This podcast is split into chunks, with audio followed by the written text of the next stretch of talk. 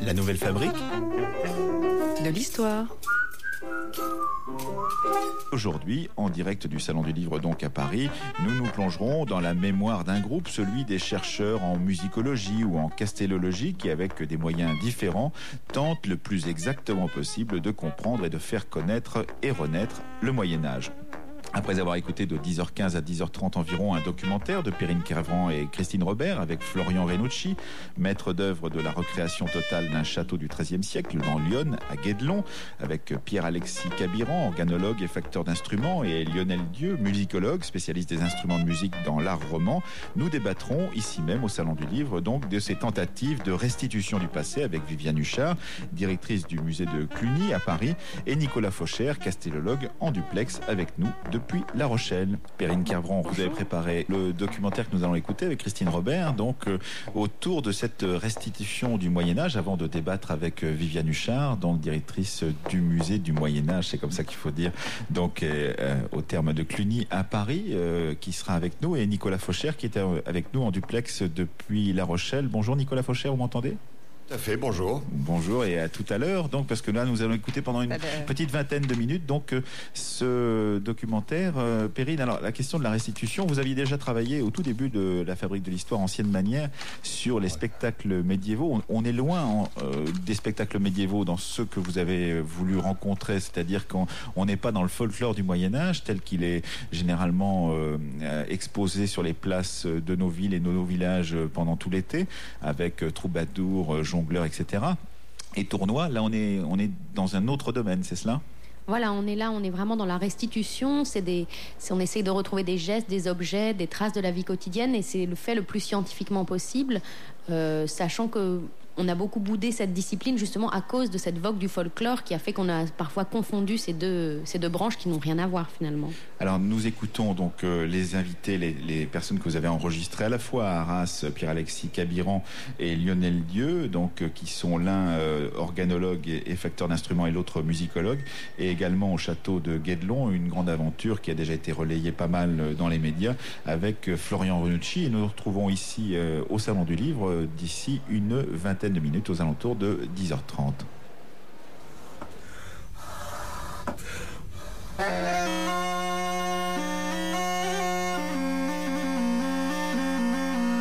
C'est un instrument que j'ai reconstitué euh, l'été dernier. Alors c'est à partir d'une danse macabre qui est superbe, qui, euh, qui se trouve dans une église et pour laquelle on a toute une série d'instruments, c'est-à-dire qu'on a euh, un squelette qui joue une cornemuse, un autre joue de l'orgue, un autre de la harpe, il doit y en avoir un autre aussi avec une flûte tambourine et une flûte à trois trous.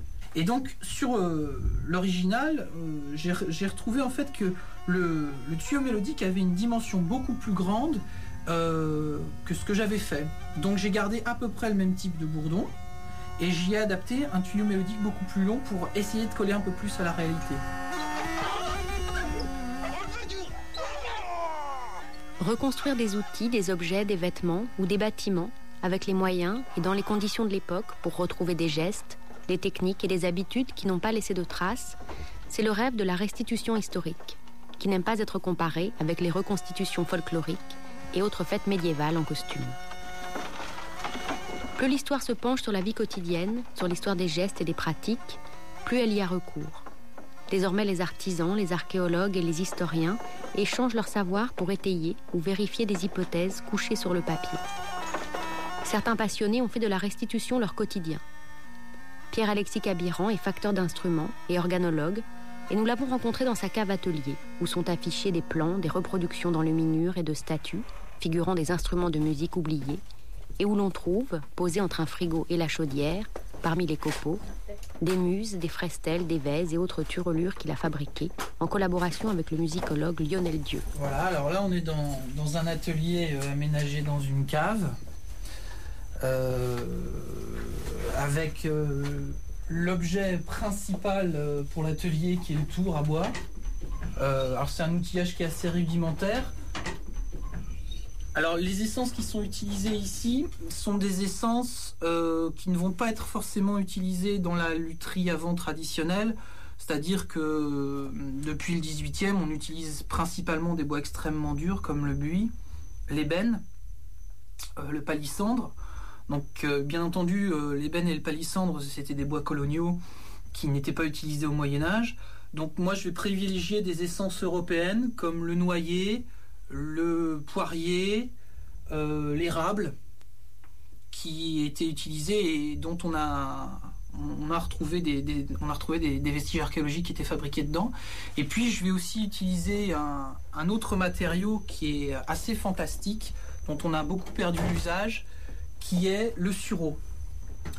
Euh, l'avantage du sureau, c'est que lorsque ça pousse, ça, il y a au milieu une moelle s'enlève très très facilement. Et donc il suffit de récupérer une branche, par exemple dans cet état-là, il suffit d'en découper un bout.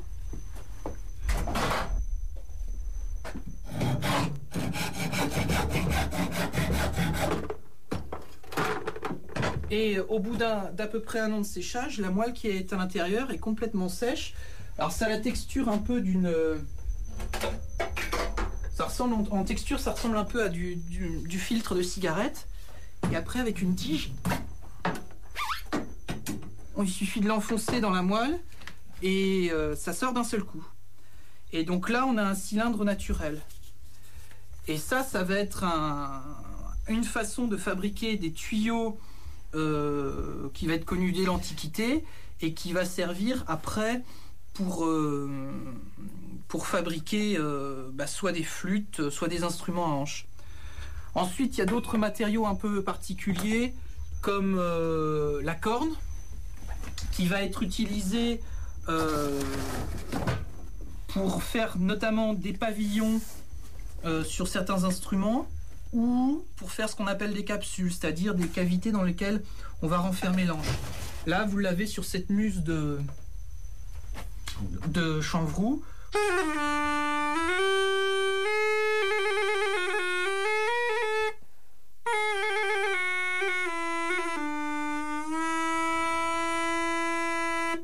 a aussi dans, dans, le genre bizarrerie ça qui est de la vessie de porc.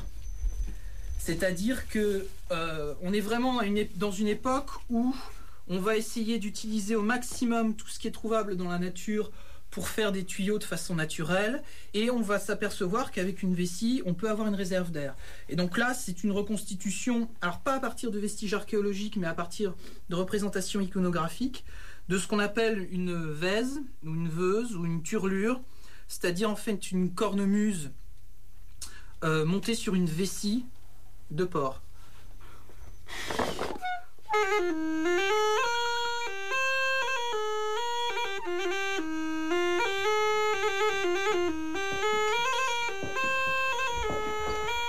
En Bourgogne, près d'Auxerre, sur la route de Saint-Sauveur-en-Puisaye, au milieu de la forêt, on trouve un gigantesque chantier où, depuis 1998, une trentaine de personnes sous le contrôle d'un comité scientifique et d'après les plans de Jacques Moulin, architecte des monuments historiques, construisent un château médiéval. L'idée, c'est d'utiliser uniquement les outils et les méthodes de l'époque et de construire le château sur le modèle des châteaux philippiens du milieu du XIIIe siècle. Florian Renucci, ingénieur et tailleur de pierre, diplômé des monuments historiques, et le maître d'œuvre du chantier. Je crois que ce qui est indispensable, euh, à Guédelon en tout cas, c'est de donner la parole euh, précisément aux, artisans et aux gestes qui n'ont pas laissé de traces écrites. Euh, la construction de pierre reste le fait d'une tradition de gestes, une tradition orale et mettre l'accent euh, en interrogeant euh, pour les visiteurs, hein, les ouvriers qui bâtissent, c'est aussi considérer que le geste artisanal et la construction d'une abbaye, d'un château, sont des gestes culturels. L'intérêt, c'est ce, ce, passage à la mise en œuvre et résoudre et mettre par écrit, en fait, engranger toutes les questions, les problèmes qu'on peut rencontrer et la manière avec laquelle les choix euh, euh, des, ouvriers euh, au jour le jour peuvent avoir une influence sur le résultat final et sur l'aspect d'un mur ou d'une pièce ou carrément d'ouvrage complexe comme une voûte. C'est ce passage en fait à, à l'acte perpétuel, cette confrontation aux données matérielles qui est quand même le caractère prépondérant de Guédelon et, et, son intérêt, on va dire, scientifique. Donc c'est en se remettant dans quasiment dans les mêmes conditions euh, que on, va essayer de, retrouver en fait les idées et les choix qui pouvaient se présenter à eux, les alternatives. Donc là, on aura vraiment un effet de. Ici.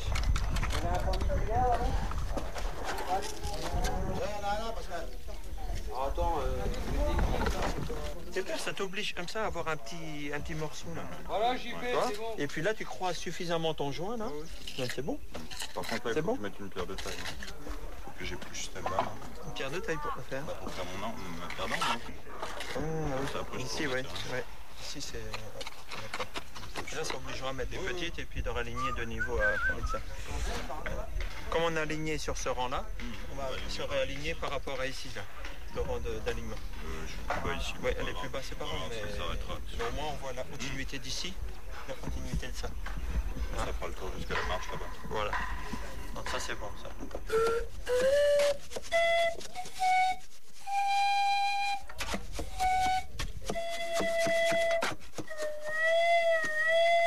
Lionel Dieu, musicologue, spécialiste des instruments médiévaux. Moi, j'ai fait j'ai surtout travaillé sur l'iconographie. Donc, en faisant l'inventaire euh, quasiment intégral de la musique dans la sculpture romane, on a eu un corpus de, quelques 250 sites avec 1200 euh, instruments qui nous permet de recouper avec ce qu'on trouve dans, dans l'archéologie. On n'a pas, on a très très peu d'instruments du Moyen Âge. Et des instruments complets, on n'en a même pas du tout. On a l'instrument qu'on trouve occasionnellement en fouille, on a surtout l'iconographie, et ensuite, euh, j'essaie moi de les dater le plus précisément possible. Maintenant, on a fini sur la période romane, on va jusqu'à la fin du Moyen Âge. Euh, on, refait ce qu'on a fait il y a 15 ans, hein, c'est-à-dire qu'il y a plein de choses qu'on ne sait pas et qu'on essaie de, classer. Et puis ensuite, oui, on demande de, le reconstituer. Et là, euh, parfois, il ne sait pas comment il faut faire. Donc on rediscute sur d'autres choses qu'on a dans l'iconographie. Et puis, on est content lorsqu'on n'y arrive pas. Parce que c'est on, apprend par défaut.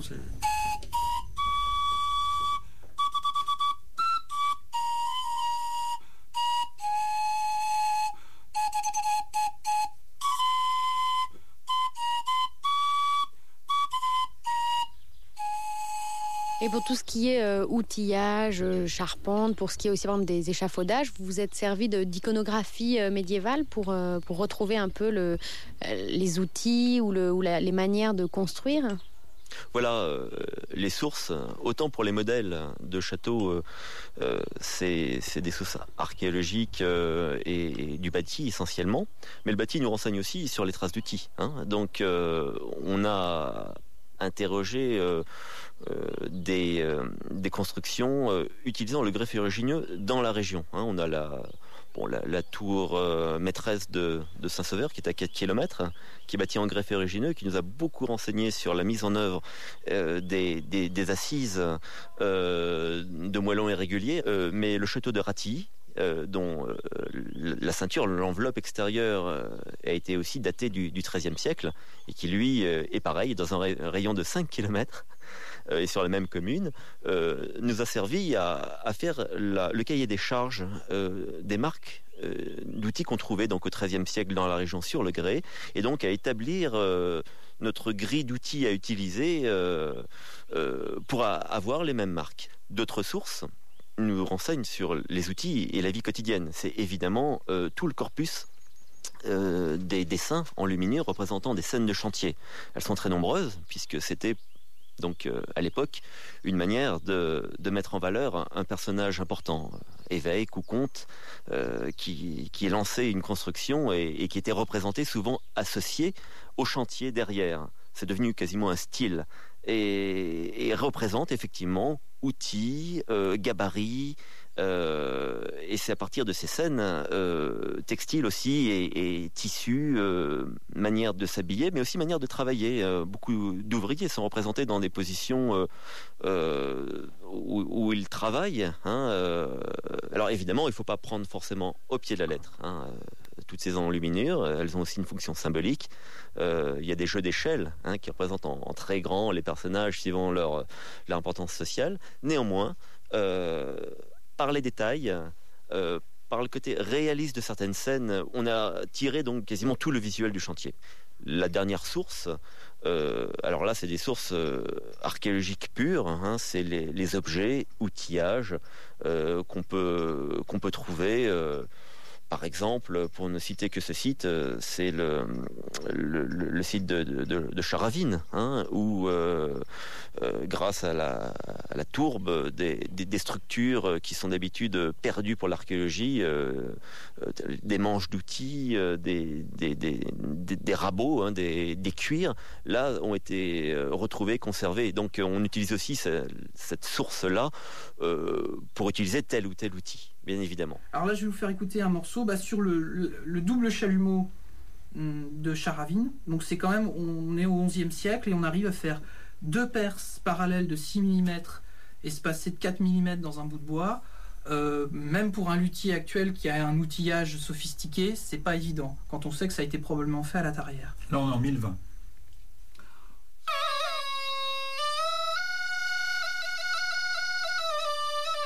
Lionel Dieu et Pierre-Alexis Caviron, vous avez travaillé ensemble sur le site de Charavine. Euh, est-ce que vous nous décrire déjà un peu la particularité de ce site? Parce qu'on en parle beaucoup, mais tout le monde ne sait pas exactement ce que c'est. Et ensuite, nous dire comment vous avez travaillé ensemble là-bas. Bah D'abord, ce site. Alors, c'est un site qui est placé, euh, qui s'est installé au bord du lac. C'est une avancée, euh, sans doute, de l'évêque de Vienne pour concurrencer l'évêque de Grenoble, qui installe là des fermes et bien sûr, lorsqu'on est fermier à cette époque, on est obligé d'avoir une armée pour nous défendre. Donc ils se sont installés, on va dire, entre 980 et 1030. Et pour construire des maisons euh, importantes à plusieurs étages, ils ont utilisé le bois. Ils ont déboisé tout ce qu'il y avait autour. Ils ont aussi déboisé pour faire des céréales. Et lorsque tout a été construit, ça a fait une catastrophe écologique, c'est-à-dire que l'eau a raviné et le lac est monté. Mais comme dans les maisons, ils faisaient des jonchées. Et puis ensuite, ils en mettaient une autre. Mais lorsque vous faisiez tomber un instrument, ben, il se retrouvait pris dans la jonchée. Donc, euh, les archéologues qui fouillent depuis 26 ans ont retrouvé pris dans, ces joncs, qui étaient le sol des, maisons, euh, des instruments, enfin 10 000 objets. Hein. Les instruments, c'est quantité négligeable par rapport à tout ce qui a pu être présenté si on n'avait pas ça, moi je suis particulièrement surpris. Parfois on trouve des instruments que j'aurais datés un siècle plus tard. Hein. On aurait daté ça au XIIe siècle. Et là on se rend compte qu'il y avait déjà des choses qui étaient faites bien avant.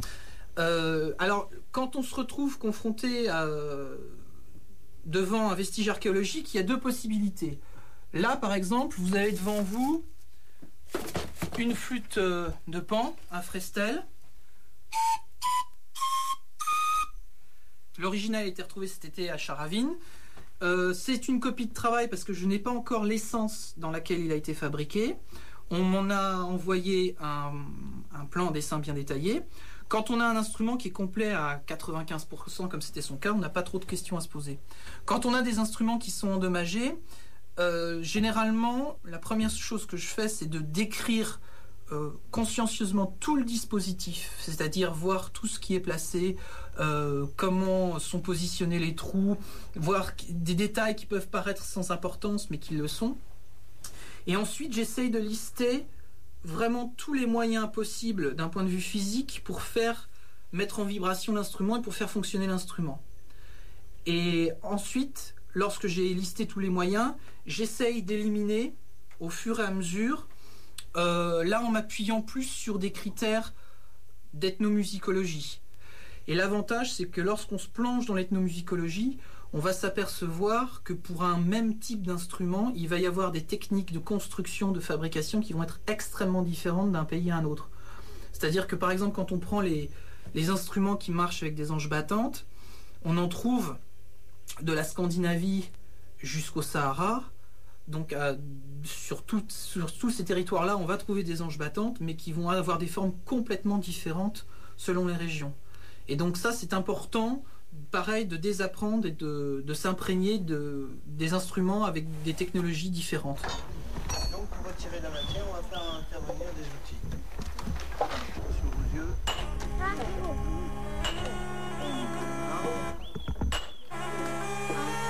On enlève le plus gros avec la chasse. Depuis 8 ans et jusqu'en 2025, ce chantier est aussi un chantier pédagogique où les ouvriers, habitués des chantiers des monuments historiques et vêtus de tuniques de lin, expliquent aux visiteurs, petits et grands, les techniques de construction et la vie quotidienne sur un chantier médiéval. Et ensuite, le troisième outil qui intervient, c'est donc celui-ci, on appelle une broche. Le site euh, été choisi euh, par rapport à, ses ressources naturelles, euh, puisqu'on est sur une ancienne carrière de grès ferrugineux, et le grès, dans sa formation, con- contient à proximité des, masses sableuses, de l'argile, et en plus on est dans un milieu forestier. Donc il y a tous les ingrédients pour construire quasiment en autarcie, et l'intérêt pour nous, justement, c'était de transformer ce milieu naturel comme ça pouvait être fait euh, euh, pour une abbaye ou pour un, château euh, à l'époque, en, en retrouvant une certaine logique de transformation des matériaux. Donc en l'occurrence, on a des carriers qui s'attaquent directement au, au frontail et à la roche, et toute la chaîne de la pierre, pour ne citer que cet exemple, est, ré- depuis donc le, milieu naturel jusqu'à l'élément bâti. Donc c'est en se remettant dans quasiment dans les mêmes conditions euh, que on, va essayer de, retrouver en fait euh, les idées et les choix qui pouvaient se présenter à eux, les alternatives. Possédant tout ça, ce qui est intéressant évidemment, c'est de pas bah, s'enfermer dans, dans notre château, mais d'interroger après les murs, euh, les ouvrages, les voûtes, en essayant de retrouver dans la lecture et l'organisation des pierres euh, s'il y a un écho euh, ou une correspondance par rapport à nos propres choix. Je crois que le, plus important, c'est ça, hein, c'est euh, se retrouver face à la matière historique et archéologique pour pouvoir après, effectivement, l'interpréter et la restituer. Y a, j'ai un côté un peu midinette à refaire. Surtout quand je travaille sur des vestiges, à refaire des choses qui ont été faites il y a, il y a 900 ans. Vous avez l'impression de, de faire réentendre euh, un peu de Moyen-Âge ou des choses de ce genre Oui, en restant modeste, hein, parce que euh, la seule- ce qu'on dit toujours, c'est que le, le- la- le seul élément qui soit véridique dans hum, ce qu'on reconstitue, c'est le timbre, parce qu'on travaille avec les matériaux similaires et on garde les dimensions de l'instrument. Mais même sur une toute petite flûte de pan, on sait par exemple que celle de Charavine, euh, je suis en train de l'accorder actuellement, il y a trois tuyaux qui ont été forés à la même longueur. Donc on sait pertinemment qu'en fait, pour avoir différentes notes, on va les, boucher plus ou moins à la cire pour réduire la colonne d'air. Mais maintenant, quel choix va être fait sur la gamme, on ne peut pas le savoir. Même sur un instrument à hanche, euh, le réglage se fait tellement au grattage de l'anche que on ne, peut pas prétendre. euh, Là, le, champ du possible, c'est le nombre de notes qu'on peut émettre, les, différentes techniques qu'on peut essayer de trouver, en s'inspirant aussi euh, bah, là des techniques euh, sur les, les, instruments équivalents qui existent encore, qui sont notamment pratiqués dans les Balkans. Mais c'est pareil, on ne peut, pas- peut pas prétendre que ce soit forcément les techniques qui étaient utilisées au Moyen-Âge. Et à la limite, bon, ça, ça fait qu'on aura toujours du grain à moudre. Parce qu'on ne sait absolument rien sur la musique du Moyen Âge finalement. La seule musique qu'on connaît, c'est la musique religieuse. Et la musique des jongleurs, euh, par tradition, ne se notait pas. Et on n'imagine pas à quel point ça pouvait sonner étrange. Euh, Et puis surtout, ils ne jouaient pas ensemble. Parce que ce sont des instruments qui se dérèglent très facilement. Et dans les manuscrits, c'est bien précisé souvent qu'ils jouent les uns à la suite des autres.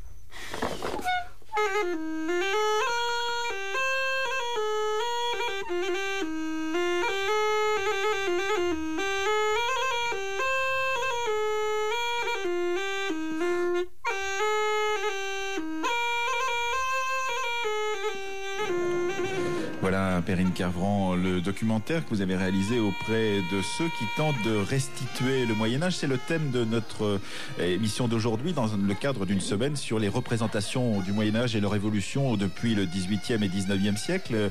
Alors, euh, en l'occurrence, euh, nous avons avec nous Viviane Huchard. Bonjour. Bonjour. Vous êtes directrice du musée du Moyen Âge, donc euh, les Thermes de Cluny à Paris, et nous avons en duplex depuis France Bleu La Rochelle Nicolas Fauchère. Bonjour, rebonjour. Vous m'entendez Parfaitement. Voilà, castellologue et maître de conférence en histoire et archéologie médiévale. Donc, euh, euh, vous venez d'entendre euh, ce documentaire réalisé auprès de ceux que vous connaissez bien, puisque vous avez travaillé et vous travaillez encore avec les gens de, de Guédelon. Donc, cette, ce travail de longue haleine qui doit se terminer aux alentours de 2020, donc de reconstruction complète d'un château du XIIIe siècle. Nicolas Faucher. Absolument. C'est donc euh, se remettre en condition. C'est un chantier qui est euh, passionnant pour l'archéologie expérimentale, puisque en acceptant les règles du jeu qui est aucun outil contemporain pour euh, fabriquer un château du Moyen Âge, on offre effectivement des réalités de techniques qui sont celles du Moyen Âge, si tant est qu'on puisse les, restituer. Et donc au fond, on, reconstitue tous les gestes, tous les, tous les outils, toutes les pratiques, mais aussi l'organisation du travail. Et je crois que ce qui est passionnant dans Guédelon, c'est qu'ils ont totalement, en cinq ans de pratique, ils ont commencé il y a maintenant six ans, euh, fait éclater euh, les temps de travail, c'est-à-dire le temps du carrier, le temps du, tailleur de pierre, qui n'avaient pas du tout été euh, estimés dans des durées pareilles et qui ont obligé. Qu'est-ce que vous voulez dire des durées? C'est-à-dire que c'est beaucoup plus long que prévu ou moins long? Beaucoup plus long, beaucoup plus long que prévu. Hein. Le, bon, ils sont tombés sur un, un grès, ce grès Roussard dont parlait Florian il y a un instant, qui est un grès extrêmement dur qui ne se taille que quand on sait lui parler, quand on sait comment le fendre, qui ne finit par se fendre qu'après six heures de l'avoir frappé au coin. Donc effectivement, c'est une réalité qu'on n'avait pas intégrée au début. Et pourtant, comme l'a dit Florian Renucci, on a les monuments juste à côté, à Toussy, à, Saint-Fargeau et ailleurs, en Grès-Roussard, qui rappellent que les hommes du XIIIe siècle savaient, savaient bassonner cette pierre-là. Oui, alors c'est vrai que ce qui est intéressant dans cette notion, euh, qui vient d'ailleurs, euh, je pense, au, départ, ça vient de, des anglo-saxons. L'archéologie expérimentale a été développée assez tôt, euh, en particulier en Grande-Bretagne, dans les années 60 et 70. C'est-à-dire, en gros, c'est de se poser la question, quand on est archéologue ou quand on est castellologue, comme vous l'êtes aussi, Nicolas Faucher, de se dire si, essayer de savoir si, si les hypothèses que l'on fait sur le papier correspondent à une réalité possible. C'est cela? Voilà, absolument. Et puis donc, de Leroy-Gourand jusqu'au au fabricant d'instruments de musique qui évoquait tout à l'heure, Lionel Dieu, c'est aussi reconstituer la chaîne opératoire qui permet de produire l'objet euh, euh, artisanal, c'est ça. Hein. Et là, en l'occurrence, dans le château, ce qui est tout à fait fascinant, c'est qu'ils ont, en six ans de pratique, totalement fait exploser l'organisation du chantier. Maintenant, les temps du tailleur et les temps du carrier sont tels qu'ils ont réorganisé les chantiers dans des équipes différentes où le chauffournier, le bouvier qui transporte euh, ne sont maintenant plus que très très ponctuellement employés. Et au fond, ça correspond aussi à des réalités qui nous apportent à la lecture du monument. Et c'est en ça que c'est intéressant, c'est-à-dire que des équipes qui maintenant s'organisent à 6 ou 7 différemment de ce qui avait été prévu au départ, aboutissent, parce qu'ils ont des tics d'atelier, à couvrir la baie du Narchère, l'un avec un linteau et des corbelets, l'autre en plein cintre, donc avec des pratiques différentes que nous, nous lisons dans le monument en ruine, que nous ne, comprenons pas, que nous ne comprenions pas, et qu'on peut maintenant réinterpréter par cette pratique expérimentale. Alors Viviane Huchard, euh, vous dirigez donc le, musée du Moyen Âge euh, à Paris, donc euh, le musée de Cluny. en l'occurrence, ce que, ce, que, ce que vient de dire Nicolas Faucher, ça, vous touche parce que c'est vrai que c'est une pratique relativement nouvelle que cette pratique de l'archéologie expérimentale, d'essayer de, montrer comment travailler ceux qui produisaient ce que vous avez dans votre musée. comment intégrez-vous cela justement dans le parcours muséographique, dans la façon dont vous concevez même le musée vous le reconcevez euh, chaque jour? Dans les salles même du musée, c'est encore effectivement à l'état euh, de réflexion hein, muséographique. En revanche, effectivement, on a tenté une expérience euh, nouvelle en, recréant autour du musée un jardin qui veut évoquer le jardin médiéval ou les différentes sortes de, de jardin médiéval. C'est-à-dire que comme dans un musée où on a des objets euh, hors contexte et rassemblés pour le plaisir, pour la réflexion, pour la connaissance aussi, on a souhaité occuper l'espace euh, qui était autour du musée, l'ouvrir aussi sur la ville, même si la ville maintenant est devenue une ville 19e, enfin elle est très marquée par euh, le caractère urbain haussmannien. Surtout ce quartier de Saint-Michel-Saint-Germain, Saint et puis par la pratique d'aujourd'hui, donc des, transports totalement différents. mais donc on a, on a souhaité de cette façon-là et en lien avec les collections du musée, évoquer aussi ce qu'était la vie quotidienne à Paris, d'autant qu'on avait un texte très important, très connu, qui s'appelait Le Ménagier de Paris, qui date de la même période que l'hôtel, donc fin du XVe siècle, un peu plus tôt même d'ailleurs, et qui explique comment on doit tenir une bonne maison quand on est une bonne maîtresse de maison. Mais est-ce que Viviane Huchard, cette, euh, cette technique justement de l'archéologie expérimentale, c'est pas un moyen justement de, faire évoluer la muséographie, de faire entrer au musée des reproductions d'objets de, la vie quotidienne auxquels vous n'aviez pas accès euh, autrefois parce qu'ils étaient peut-être perdus ou détruits? Euh, juxtaposer des objets euh, réels, euh, authentiques et des, restitutions est toujours euh, difficile pour le public de, faire la démarche. En revanche, pour, pouvoir accéder à, ces renouvellements de, connaissances, le musée propose des concerts de musique médiévale et les instruments de ces, groupes sont évidemment des, des instruments restitués avec les petits organettos, comme on le voit sur la tapisserie de la Dame à la cornes, euh, les cornets, euh, même les trompettes ou les olifants, comme on le voit sur les anges qui réveillent les morts au moment de, euh, du jugement dernier. Ou bien, effectivement, on évoque aussi la littérature en faisant lire par des spécialistes, donc des comédiens, ces grands morceaux de la littérature qui aussi font revivre le Moyen Âge. Nicolas Faucher, je, me souviens de mes études là où vous vous trouviez aussi un peu plus d'une vingtaine d'années, où vous êtes maintenant enseignant, c'est-à-dire au Centre d'études supérieures civilisation médiévale de Poitiers, et avec euh, des musicologues qui nous expliquaient combien il était difficile dans ces années-là de, comprendre en particulier la question de la notation médiévale qui avait beaucoup changé donc euh, à partir euh, de l'époque moderne, la notation de la musique. Donc il y a tout un travail de, restitution, de compréhension qui s'est développé. On a l'impression que les chercheurs aujourd'hui travaillent tous azimuts. On évoquait tout à l'heure dans le documentaire que nous écoutions les ethnomusicologues, les ethnologues, une sorte de transdisciplinarité qui, favorise justement de nouvelles lectures du Moyen Âge Absolument. Je crois que pour le chantier de construction euh, expérimentale, comme pour d'autres disciplines, euh, le renouvellement s'est fait par l'archéologie et par les découvertes, bien sûr, qui ont permis aujourd'hui de trouver du bois, du cuir, tout euh, du tissu qu'on ne trouvait pas auparavant. Et en même temps, donc, ont permis de déboucher sur une, une relecture par la pratique, hein, on le disait tout à l'heure. En même temps, pour nous, dans ma discipline de l'architecture, ce qui est clair, c'est que la, pratique de, la, reconstruction, que ce soit à l'échelle 1, mais en dehors du monument lui-même, ou que ce soit en virtuel sur une image de synthèse, euh, est non dénaturante pour le monument, et c'est en ça qu'elle nous intéresse. C'est-à-dire que euh, se servir du monument comme support à la restitution est un danger pour lui, et en même temps, elle est une aide à la compréhension du monument ancien et elle permet au public d'aller vers lui. Et je crois que c'est ce qui est important dans la restitution. Et c'est là où nous, les scientifiques, on doit se mouiller et descendre dans l'arène pour éviter effectivement que le terrain soit occupé par les folkloristes, comme vous le disiez en début d'émission. Perrine Cavran.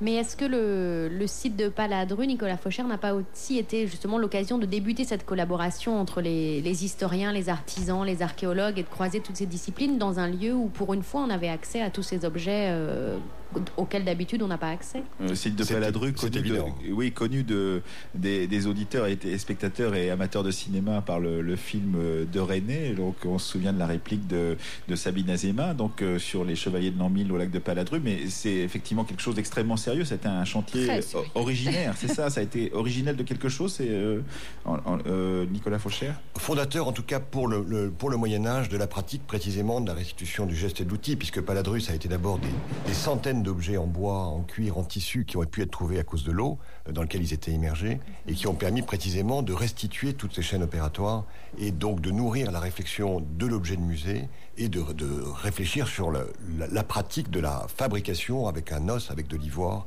restituer les gestes. Oui, je suis tout à fait d'accord. C'était un chantier tout à fait exceptionnel qui se poursuit d'ailleurs et, dont la richesse euh, continue de nourrir euh, et la réflexion du point de vue de l'histoire, du point de vue de la pratique, du point de vue de la vie quotidienne.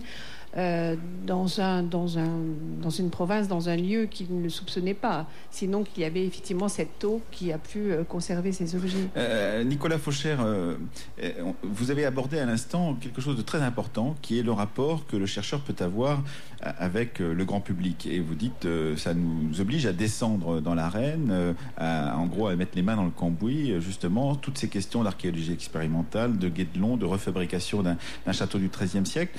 ça veut dire aussi qu'il faut se confronter au rêve, à l'imaginaire, à tout ce qui a été construit et qu'on évoque depuis le début de la semaine et qu'on continuera d'évoquer pendant toute la semaine dans la Nouvelle Fabrique de l'Histoire, tout ce qui a été construit depuis le 19e siècle, l'âge romantique, le, Moyen Âge de la fin du 19e siècle tel qu'il était rêvé par les poètes et les, écrivains. Tout cela, il faut se confronter à, cette, euh, à cet univers mental qui d'ailleurs est transporté encore euh, chez nous par les films, les grands films qui évoquent le Moyen Âge. Absolument, mais précisément par le croisement des différentes disciplines, on peut arriver à essayer d'être le plus proche possible de ce qui était la réalité. On ne le sera jamais, bien sûr.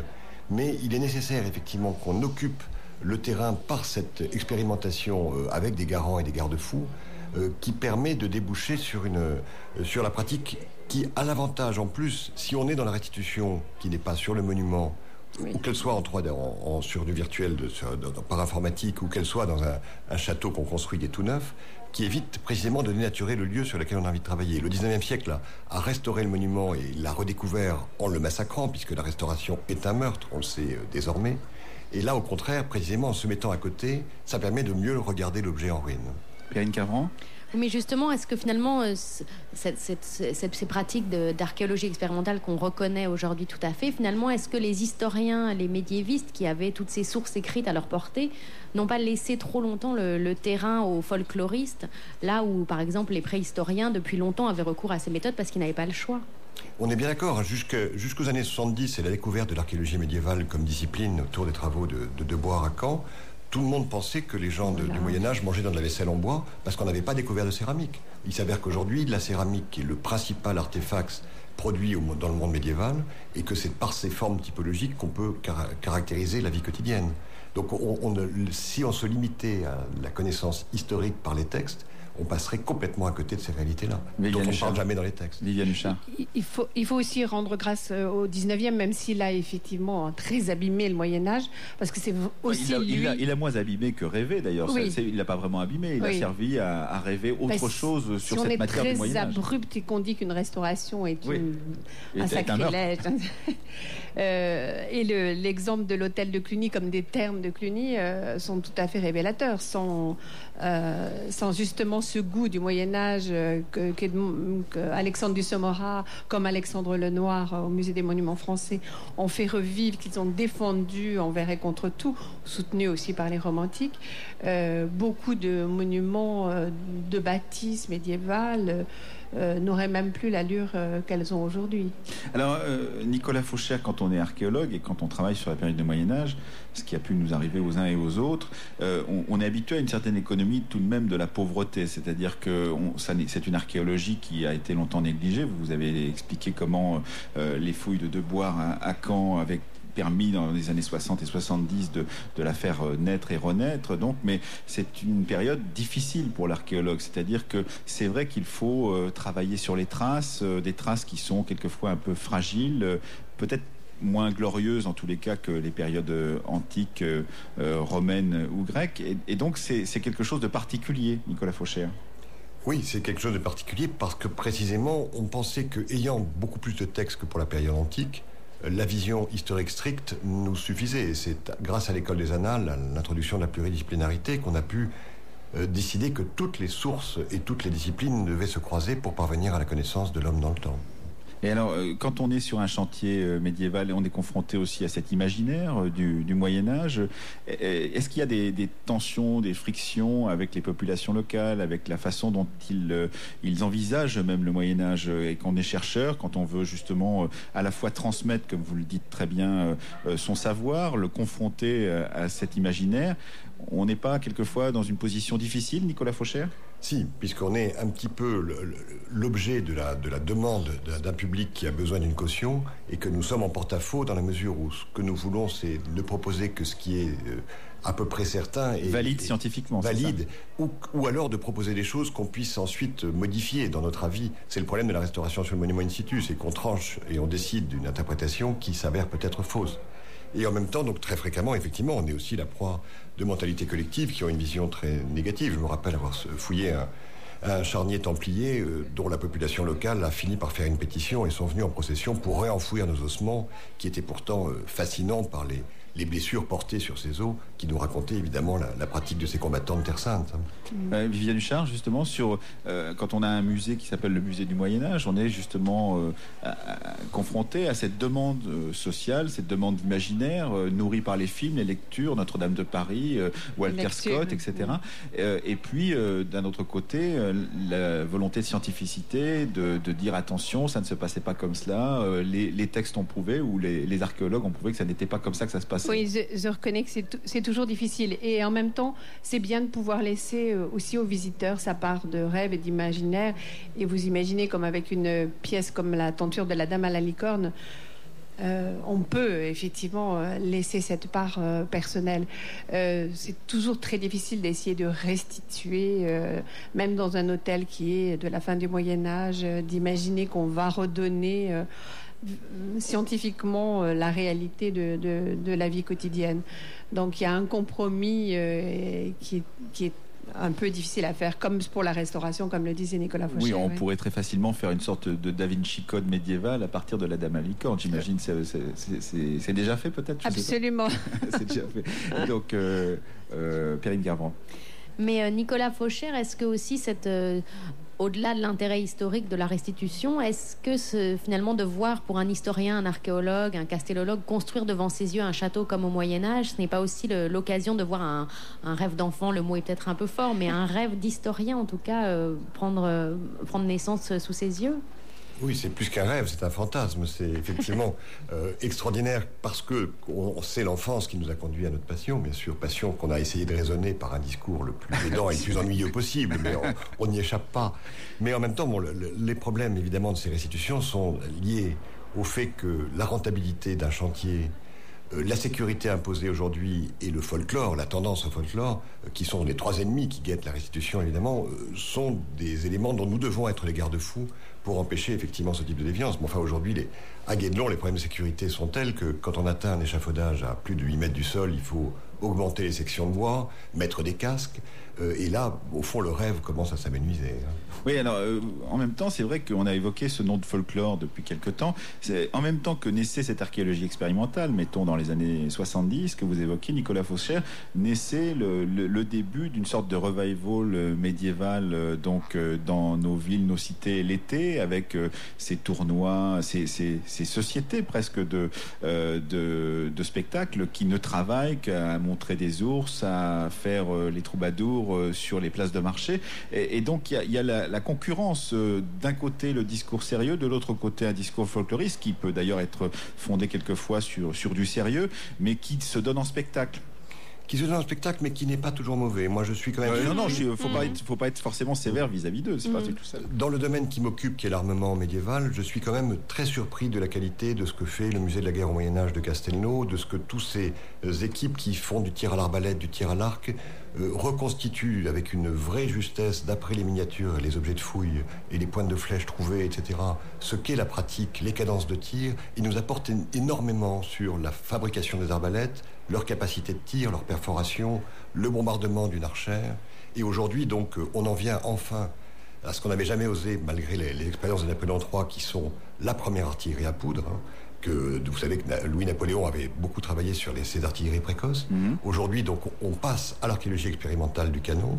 Et c'est fascinant, effectivement, de retrouver dans les premières bombardes, les compositions, les parts du salpêtre, du soufre et des cendres, euh, les types d'alliages métalliques pour les fabriquer et reconstituer ces chaînes opératoires et qui permettent le tir et l'effet du tir sur le mur est aujourd'hui une part de l'archéologie non seulement du siège, mais également de la maçonnerie et de sa résistance au choc qui nous ouvre des perspectives immenses. Viviane Huchard. Oui, je, oui, je suis tout à fait d'accord. Je pense que les deux peuvent euh, cohabiter et que de toute façon, il y avait aussi euh, probablement des excès euh, avec des montreurs d'animaux extraordinaires, des jongleries, les pièces très sarcastiques, et critiques et satiriques.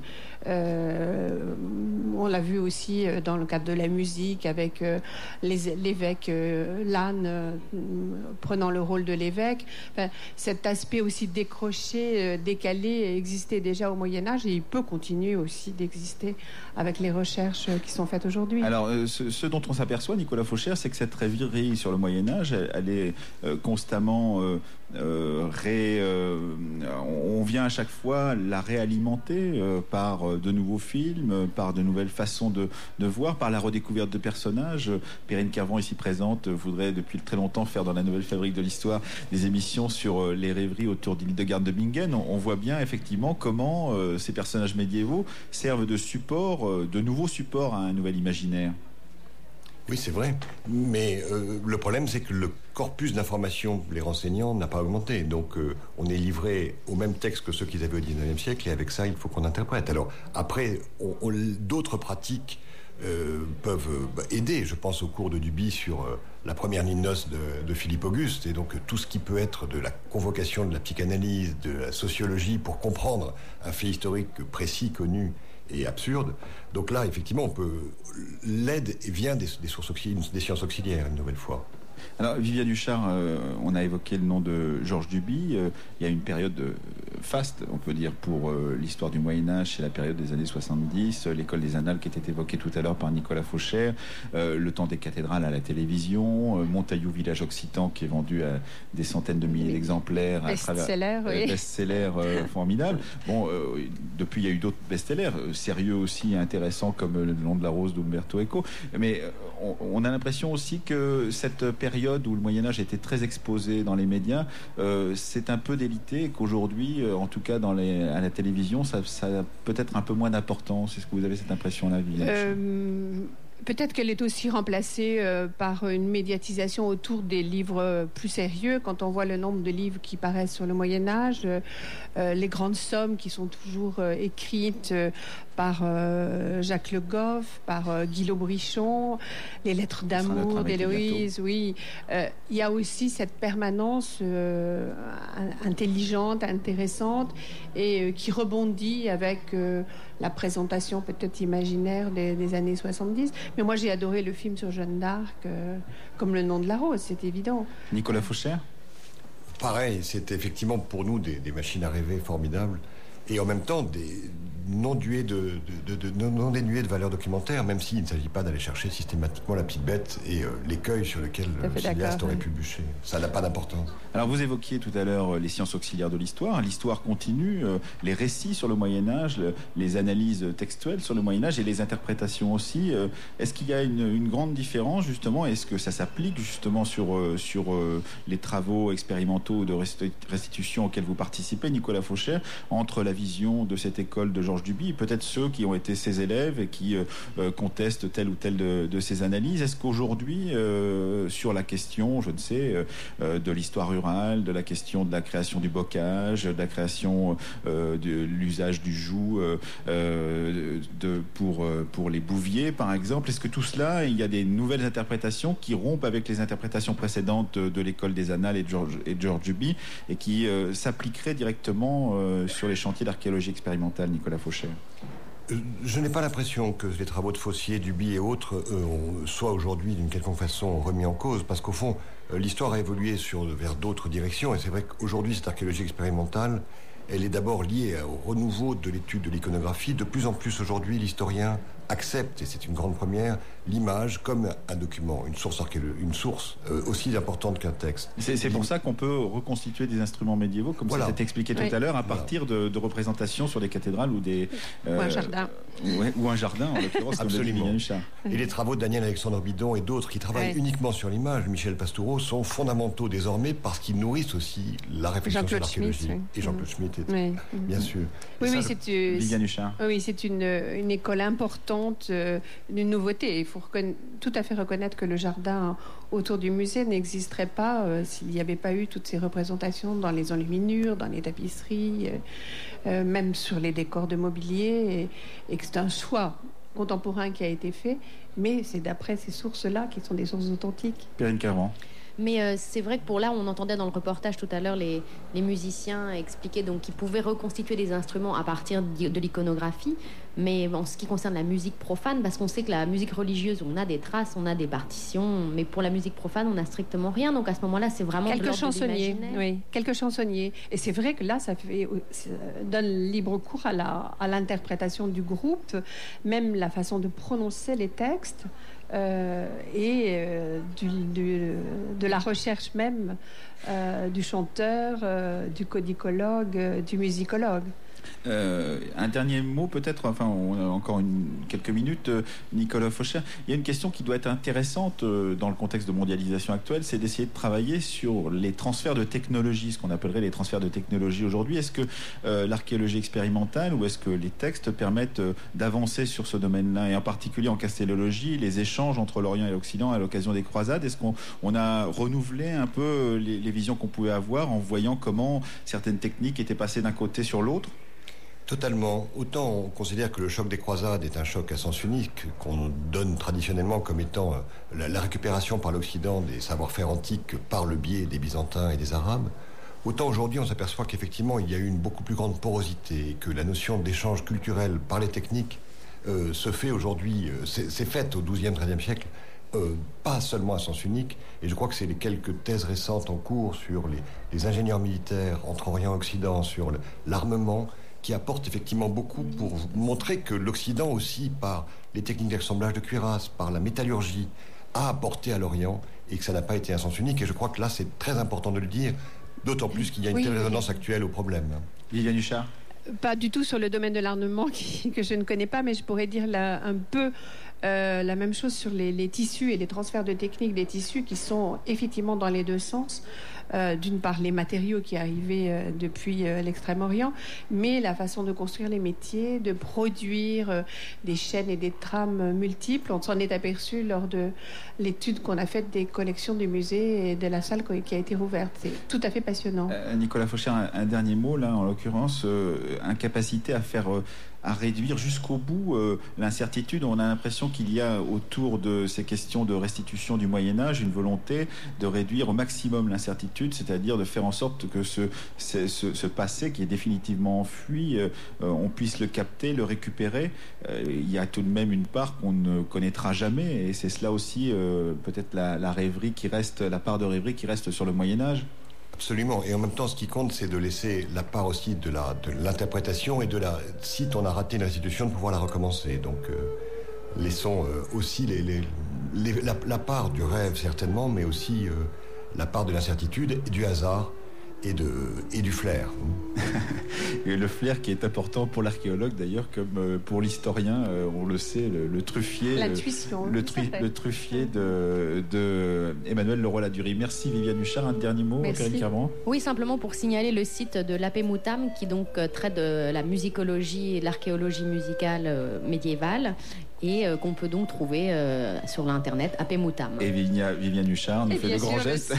le site du musée euh, musée.moyenâge.fr. Euh, merci donc, euh, merci à, vous Nicolas Faucher. Je rappelle que vous êtes maître de conférence en histoire et archéologie médiévale à l'université de La Rochelle, ce qui expliquait donc la distance qui s'était établie entre vous et nous, du moins une distance géographique. Merci encore.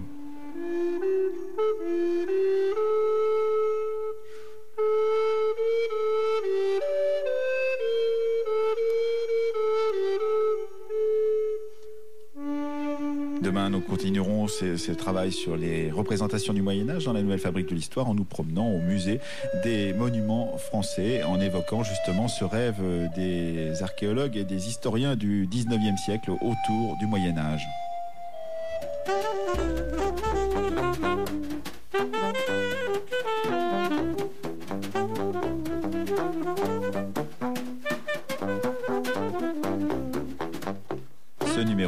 Fabrique de l'histoire avait été préparé par Marie-Vonne Abolivier et Blaise Thierry. Les archivina ont été choisis par Jeannette Paziakowski et Philippe Chaligné. la technique aujourd'hui, Thomas Robin, Ariane Herbé, Alexandre Martin et Roland Dandalex au Salon du Livre à Paris.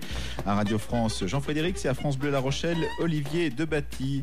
Euh, merci aussi à France Bleu Arras qui nous a permis d'enregistrer euh, ceux qui se trouvaient, les musicologues qui se trouvaient donc à Arras.